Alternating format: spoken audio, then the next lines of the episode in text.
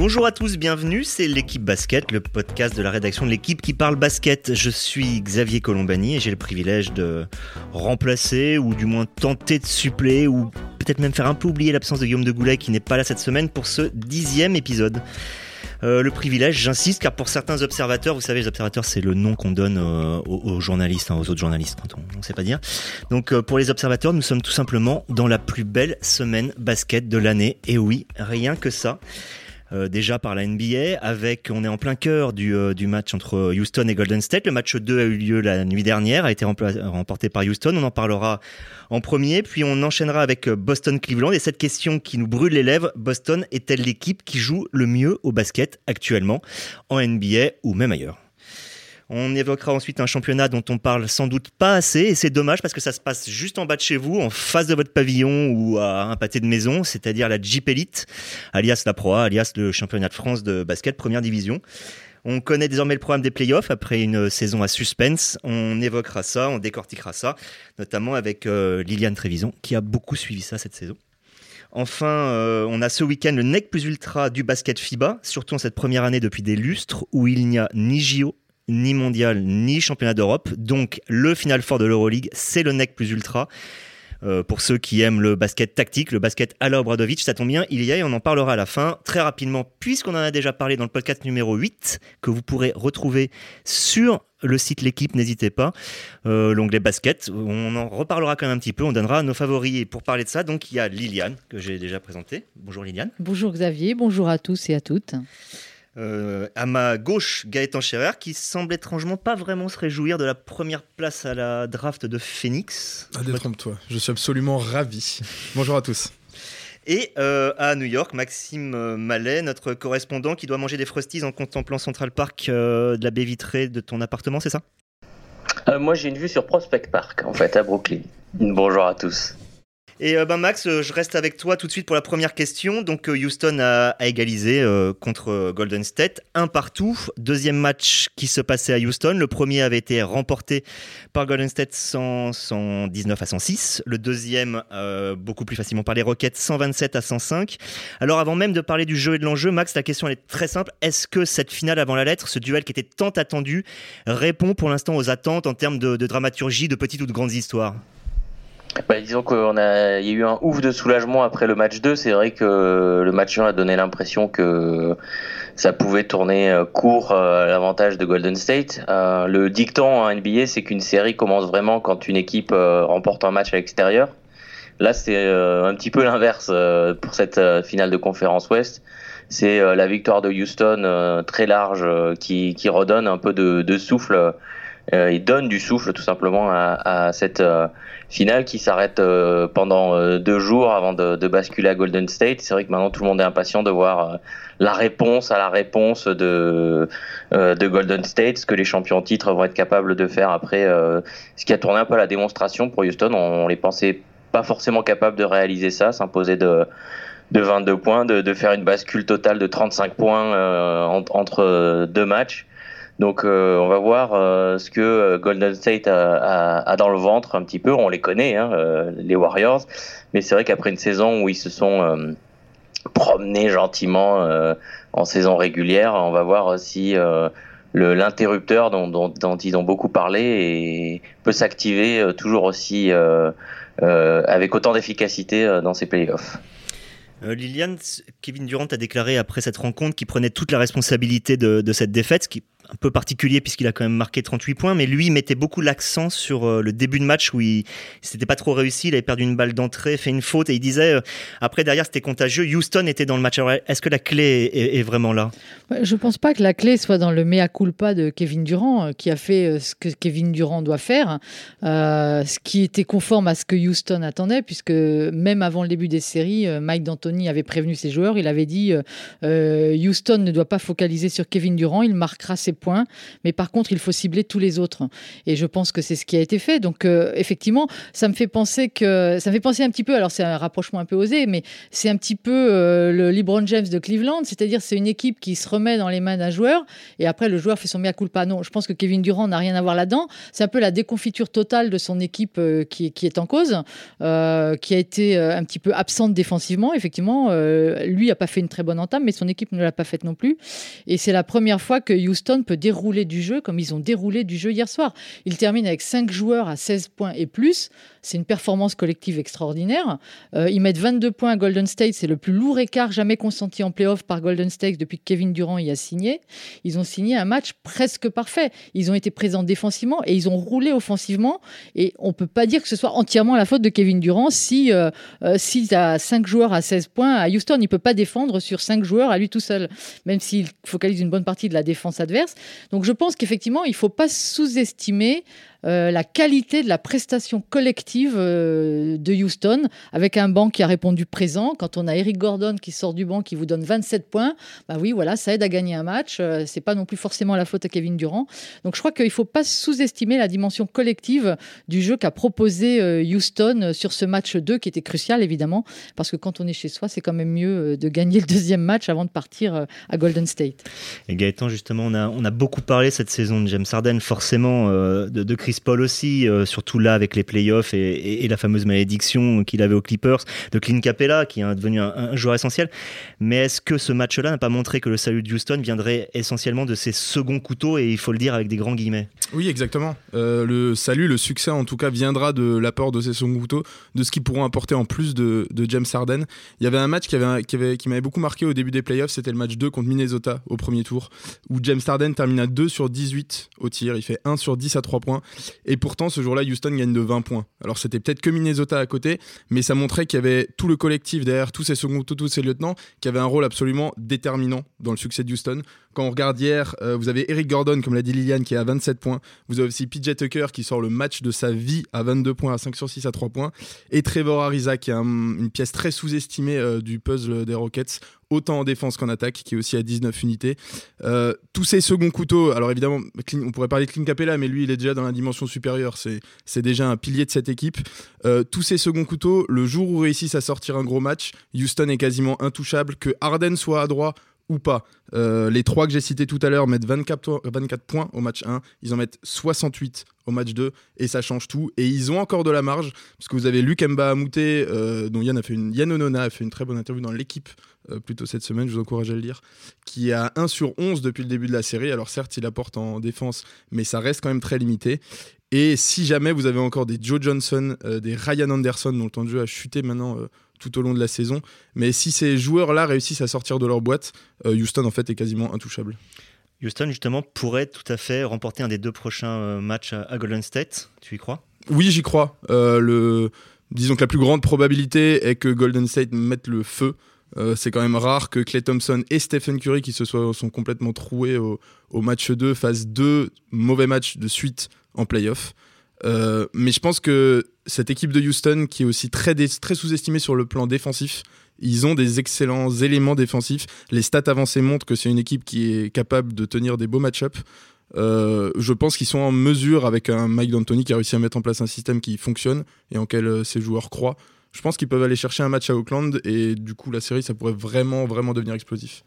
Liliane, oui, Oui, je lisais euh, notamment dans les médias de San Francisco qu'effectivement, euh, les principaux reproches que les observateurs, comme tu le précisais, donc les journalistes qui suivent cette équipe de Golden State, faisaient à cette équipe, c'est qu'elle s'était un petit peu promenée euh, mentalement sur ses acquis d'une saison pas trop compliqué et surtout d'un premier match où elle avait gagné à Houston. Et en fait, pas mal de journalistes euh, mettaient en évidence que cette équipe avait des hauts et des bas émotionnels et de concentration et que effectivement, eux voyaient dans ce, dans ce match 2 le reflet un petit peu d'un relâchement euh, mental, psychologique de cette équipe de Golden State. Alors, comme le soulignait euh, Gaëtan, ce qui effectivement, il ne faut pas oublier, effectivement, peut-être que Golden State s'est vu un petit peu trop facile après une victoire sur le parquet de Houston.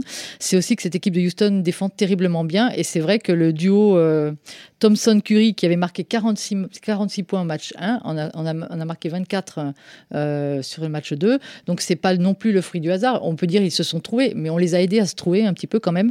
Et c'est vrai que tout le monde cette année en NBA a souligné euh, la dimension défensive qu'avait pris Houston, qu'elle n'avait pas forcément, que cette équipe n'avait pas forcément euh, dans ses devancières.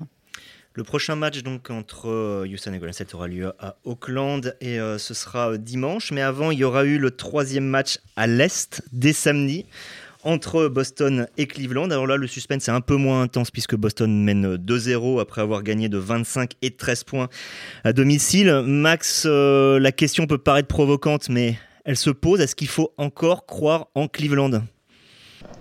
La question elle est, différente, c'est est-ce qu'il faut encore croire, enfin est-ce qu'il faut croire que LeBron James peut battre euh, les Celtics à lui tout seul, euh, parce que pour l'instant il a vraiment euh, quasiment aucune aide de ses coéquipiers. Alors il, a fait un match à 40 points, triple double, et puis Cleveland perd malgré ça. Donc c'est vrai qu'on se demande vraiment qu'est-ce que qu'est-ce qui peut se passer pour que ces Cavaliers reviennent dans la série. Euh, le match 3, euh, bien sûr, va être, euh, va être hyper décisif et, et, on va regarder si tout, là pour le coup, des, des, vrais seconds couteaux de, de Cleveland qui, qui sont tout juste au statut de second couteau, voire troisième par leur rendement, donnent. je pense à J.R. Smith, à Rodney Wood, à George Hill notamment. Il y a aussi des remplaçants comme Clarkson, Nance Jr., Osman qui, qui jouent quasiment pas.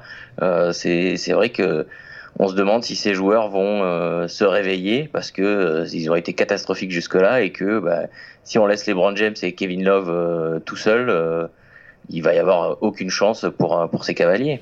J'ai cru que tu n'allais pas citer le, nom de Kevin Love hein, finalement, mais est-ce que Kevin Love, là encore, ça pourrait être encore plus provoquant, c'est de dire sert à quelque chose? Non, il est à quel niveau pour l'instant dans cette, dans cette série? Mais Kevin Love, il, est, euh, alors il n'est pas au niveau de, LeBron James, mais bon, ça, il y a personne qui est à ce niveau-là. Mais dans ses playoffs, il tient plutôt la baraque. Il a été un peu absent euh, contre Indiana, puis il s'est réveillé. Il est, il est plus présent que, que les autres. Hein. C'est vrai que le, le, il y a eu euh, la une télévision locale de Boston a, a fait un petit, une petite séquence quel est le, le cavalier le plus inutile de, de, dans cette série, dans ces deux premiers matchs. Et donc ils les ont classés.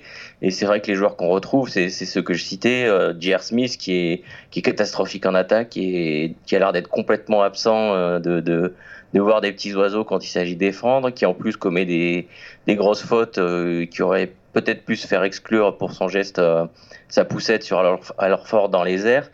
Donc euh, George Hill, depuis son arrivée, c'est vrai que ça, il y a quelque chose qui fonctionne pas, euh, alors qu'on s'attendait à ce qu'un joueur euh, d'expérience comme ça et, de talent trouve sa place assez facilement. Euh, Rodney Hood, depuis qu'il est arrivé du tas aussi, c'est catastrophique. Je crois qu'il a 1 sur 11 à 3 points en plus, un match de deuxième tour où il refuse de rentrer dans le quatrième quart-temps. monsieur n'avait peut-être pas estimé que le garbage time c'était pas pour lui. Donc c'est vrai que Kevin Love, il peut toujours mieux faire. Hein. C'est un joueur qui est capable de mettre 30 points et de prendre 15, 15 rebonds. Mais c'est plus vers ces, joueurs-là que, j'ai cités qu'on se tourne pour euh, chercher de l'aide aujourd'hui. Euh, en même temps, c'est vrai qu'en face, ils ont une équipe qui joue euh, fabuleusement bien. On parlait de la qualité défensive de Houston, mais alors qu'est-ce qu'il faudrait dire sur Boston Au point de se poser la question, Gaëtan, est-ce que Boston n'est simplement pas l'équipe qui joue le mieux? J'allais dire la meilleure équipe, mais ce serait un lapsus.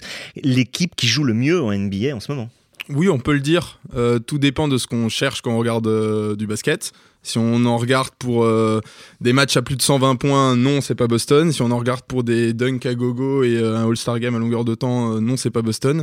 Mais Boston, c'est l'équipe de puristes par excellence qui déroule un jeu aussi, aussi, disons, fluide en attaque que agressif en défense. défensivement, c'est des joueurs qui sont capables de travailler et de défendre à tous les postes. Euh, vous avez un Al Ford qui est passé d'un Ben Simons euh, contre Philadelphie à, euh, à, là pendant cette série, il est capable de tenir, je sais pas, il est capable de tenir George Hill sur certaines séquences. Il est on l'a vu à un moment, George Hill qui essaye d'attaquer le panier, il le suit le long de tout l'arc à trois points, il le suit ligne de fond, il le compte derrière. C'est un poste 5 sur un meneur et ils sont tous capables de le faire. On a vu Marcus Smart, Jalen Brown, Marcus Morris, Jason Tatum, tous défendent tous respectivement l'un après l'autre sur le Brand James et tous l'ont tenu C'est assez impressionnant à voir. Et puis, euh, puisqu'on parle de beaux jeux, c'est peut-être surtout en attaque qu'il faut, euh, faut euh, insister. Mais oui, l'attaque de Boston est absolument magnifique parce que si vous avez 5 joueurs qui sont capables de défendre sur les 5 postes, vous avez aussi 5 joueurs qui sont capables de l'autre côté du terrain de se créer des shoots. qui sont capables tous de scorer 15-20 points. Vous avez déjà 4 joueurs de Boston qui ont fini meilleur marqueur sur un match cette saison durant les playoffs. 4 joueurs différents. Pour prendre juste l'exemple de Cleveland, il y en a deux et Kevin Love ne l'a fait qu'une seule fois. C'était au match 1 de, cette finale de conférence. Et puis il y a plein d'équipes qui ont essayé de s'ajuster à ça depuis le début de la saison, notamment durant ces playoffs, et aucune n'a réussi. C'est-à-dire que vous avez toujours une équipe, vous avez deux, trois joueurs, vous vous dites ils sont moins solides euh, offensivement, on va pouvoir leur envoyer notre défenseur le plus faible, comme ça on peut se concentrer sur les autres. Il y a les Sixers qui ont essayé de faire ça en envoyant JJ Redick sur Jason Tatum au match 1. Le résultat, c'est qu'ils sont pris 28 points du petit rookie. Il y a les Cavs qui ont essayé de faire ça en envoyant Corver sur euh, Jalen Brown, pareil au match 1 des finales de conférence. Il en a planté 23 et les deux, ça s'est par une défaite. Et ce matin, on a donc appris euh, qui étaient les trois finalistes pour chacun des grands trophées. Et euh, Brad Stevens, l'entraîneur de Boston, en, faisait partie. Sauf que dernière nouvelle, c'est pas lui qui l'a eu, c'est Dwayne Casey de Toronto qui a été viré depuis. C'est un petit peu le symbole du fait que personne n'avait vraiment vu arriver Boston à ce niveau en playoff. On avait vu beaucoup en saison régulière, ça on est, complètement sûr, mais tout le monde pensait qu'avec les, forfaits, ça, baisserait. Ça, ça ne baisse absolument pas. Donc euh, on en parlera évidemment la semaine prochaine. Là, on va basculer sur un championnat qui est un tout petit peu différent. Il y a parfois la même couleur de maillot, il y a le même ballon et le même nombre de joueurs, mais disons que c'est autre chose. C'est la Jeep Elite, puisque la 34e et dernière journée de la saison régulière a eu lieu mardi dernier. Les quarts de finale aller auront lieu mardi et mercredi prochain. C'est assez simple dans l'ordre d'apparition et pas forcément du classement. Nous aurons donc Le Mans face à Lasvel, Strasbourg contre Nanterre, Monaco opposé à Pau et Limoges défié par Dijon. Liliane, euh, toi qui as suivi donc assidûment euh, cette, saison, si tu ne si tu devais retenir qu'un seul de ces duels, tu préférais suivre lequel?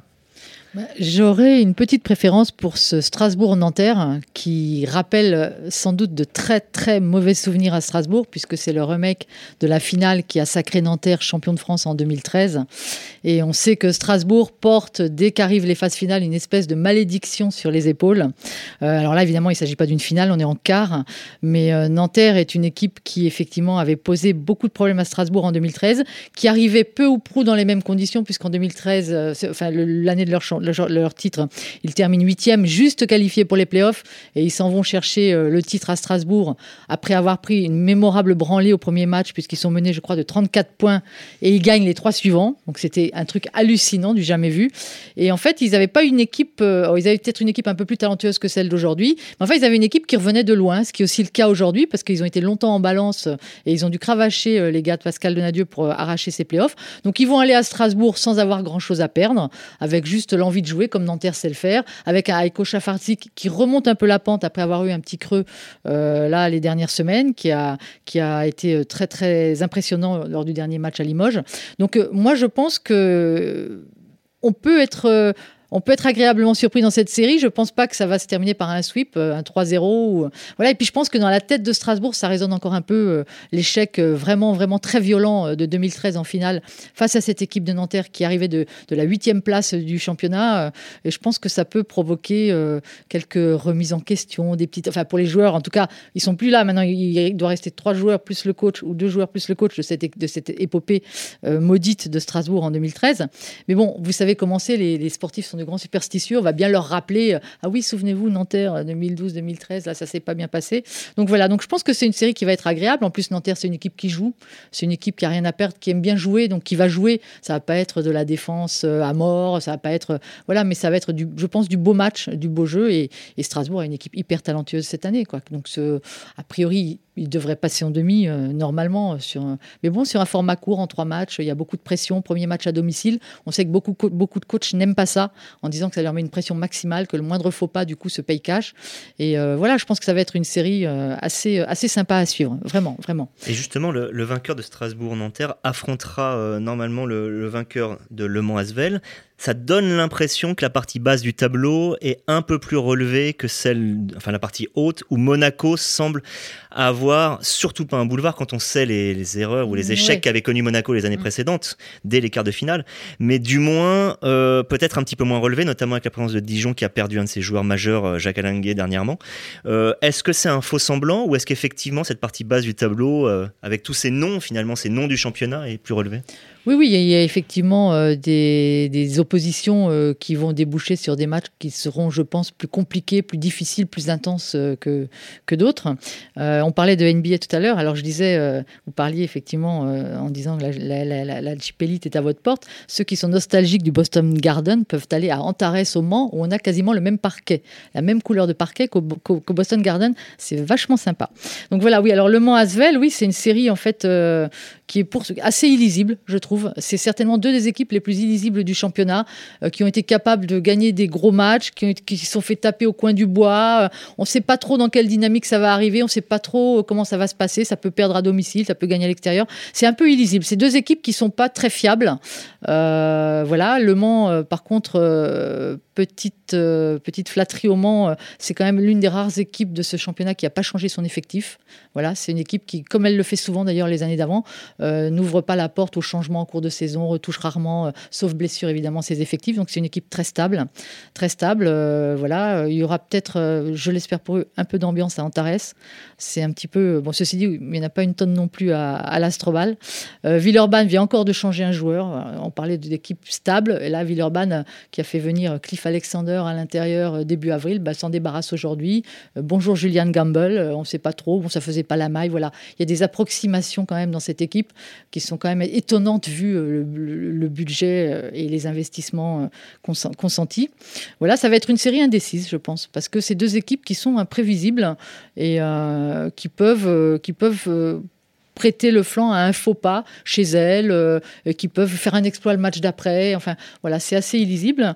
Et sur la partie haute du tableau, est-ce que Limoges peut être considéré comme la wild card, puisque je rebondis sur ce que tu disais, est-ce que Antares, on espère qu'il y a de l'ambiance. S'il y a bien une salle on sait qu'il y en aura une, c'est Beaublanc, et que euh, venu en playoff, ça peut toujours être un peu le facteur X. Ah mais c'est mais c'est plus que le facteur X. Je pense que personne voulait aller jouer euh, Limoges en quart de finale avec Beaublanc. C'est Dijon qui a hérité. Voilà, et c'est malheureusement Dijon qui a fait une fin de saison extraordinaire avec des petits moyens, hein, 16e masse salariale du championnat, euh, qui, qui, a fait une fin de saison magnifique et qui malheureusement est privé de son meilleur joueur, qui était son moteur, son, son meilleur joueur à l'évaluation, Jacques qui s'est rompu le tendon d'Achille, euh, alors même qu'il allait signer un gros contrat. C'est vraiment euh, à, Strasbourg. C'est voilà, euh, c'est vraiment dommage pour lui et ça va être très très dur pour Dijon parce que gagner à Beaublanc dans l'ambiance de folie qu'il va y avoir, il faut vraiment avoir une équipe super armée, super stable mentalement, euh, qui, qui, est capable de trouver des solutions à tout. Et, là, Dijon me semble un petit peu dans la partie je me reconstruis après un choc énorme, la perte de Jacques Alinguet. Ça va être un petit peu compliqué de remettre tout le monde en ordre de marche. Il cherche un joueur en plus, donc il va vraisemblablement s'il arrive, s'intégrer très vite à un groupe euh, qui fonctionnait très bien. Donc je crois que ça va être très dur pour Dijon. Euh, Jacques Alinguet participera pas au playoff parce qu'il est blessé, d'autres n'y participeront pas parce qu'ils n'ont pas qualifié. Gaëtan, qui sont finalement les, grands absents, que ce soit individuels ou collectifs, de, ces playoffs? Bah, Il y a le tenant du titre, d'abord, tout simplement. Il y a, Chalon, qu'on ne verra pas cette année en playoff, mais on l'a senti euh, assez vite venir. Ils avaient réalisé un début de saison catastrophique et je pense que Jean-Denis Choulet avec une interminable saison à la tête de, de cette équipe il y a encore pas longtemps pendant l'un des derniers matchs de la saison il a dit avec certains euh, plutôt ça se terminera mieux ce sera. C'était assez euh, c'était assez vindicatif mais on, on, peut le comprendre. Ils ont ils ont fait une belle remontée sur la deuxième partie de saison avec euh, avec Enzoli avec Nate Walters mais mais ça n'a pas suffi. On a aussi assez vu, vu venir l'élimination du BCM Gravelines qui ne sera pas là qui a fait 13e c'est un très, très mauvais résultat très décevant par rapport aux ambitions qu'il pouvait avoir mais ça s'était mal parti aussi. Il y a DJ Cooper, euh, l'ancien MVP, qui est parti au bout de 4 matchs en disant que c'était une erreur. Donc on aurait pu, on aurait pu le sentir. Donc on n'a pas l'ancien MVP en playoff. Voilà. On n'a pas le nouveau MVP en playoff aussi. On n'a pas le nouveau MVP puisque Bourg-en-Bresse fait, fait 9ème et que Zachary Peacock, qui a été élu euh, hier MVP, euh, deux fois MVP en Pro B et maintenant il est en Pro A, ce, qui est assez, improbable.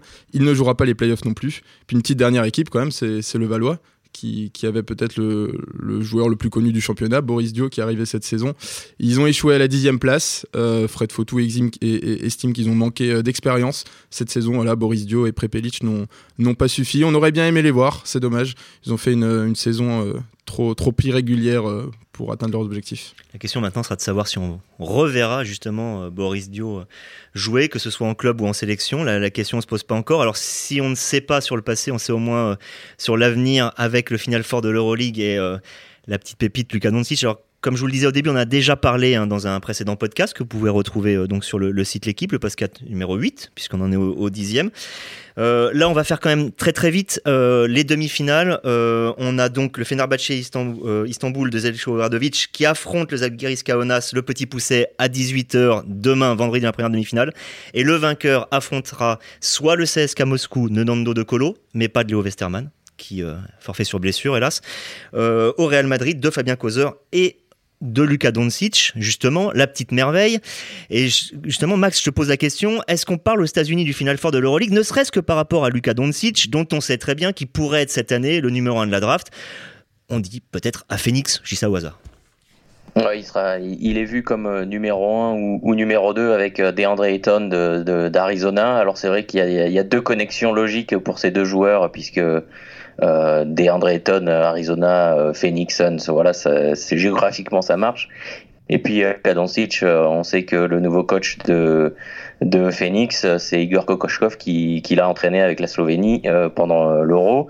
Il y a bon franchement, je vais pas vous mentir, c'est pas le c'est pas l'événement du, du week-end aux États-Unis. C'est vrai que surtout avec ce calendrier de, de de playoffs, de finale de conférence où euh, les télés euh, chargent les matchs sur le week-end. Donc là, on a deux soirées, euh, jeudi soir, deux soirées sans match. Mais il y a quand même un petit truc, la, la demi-finale du Real Madrid et de Doncic sera diffusée sur NBA TV alors ce sera pas en direct, hein, ce sera même avec euh, quasiment 24 euh, heures de décalage samedi matin en, la seconde euh, mi-temps américaine. Mais il y a il y a un, y a un petit il y a un petit quelque chose, une petite attention qui va être qui va être portée comme on, on avait dit dans le, le, précédent podcast. Il va pas faire de, de workout pour les les équipes, donc c'est vrai que les équipes 1 et 2, Sacramento et, Phoenix, vont sans doute regarder ce match-là et ce Final Four particulièrement attentivement pour décider est-ce que c'est numéro 1 ou, numéro 2. Et ben on finira justement là-dessus. C'est SK Real ou Fenerbahce euh, Zalgiris. Qui est-ce que vous voyez finalement passer en finale? Qui est-ce que vous voyez remporter la finale? Euh, Gaëtan, Liliane, je ne sais pas qui, veut s'exprimer, Liliane? Moi, moi je, vais laisser parler le cœur ou la raison ou euh, un peu des deux. J'aime beaucoup ce qu'a fait Saras Jazikevicius avec Kaunas. Je trouve ça remarquable. Je me dis qu'ils sont un peu, c'est un peu un Nanterre à la lituanienne. Ils n'ont rien à perdre, ils sont là. C'est magnifique. Ils portent tout un peuple derrière eux. Bon, allez, je mettrai bien effectivement une petite pièce sur Kaunas, mais je pense qu'on verra le CSK en finale, ça c'est sûr.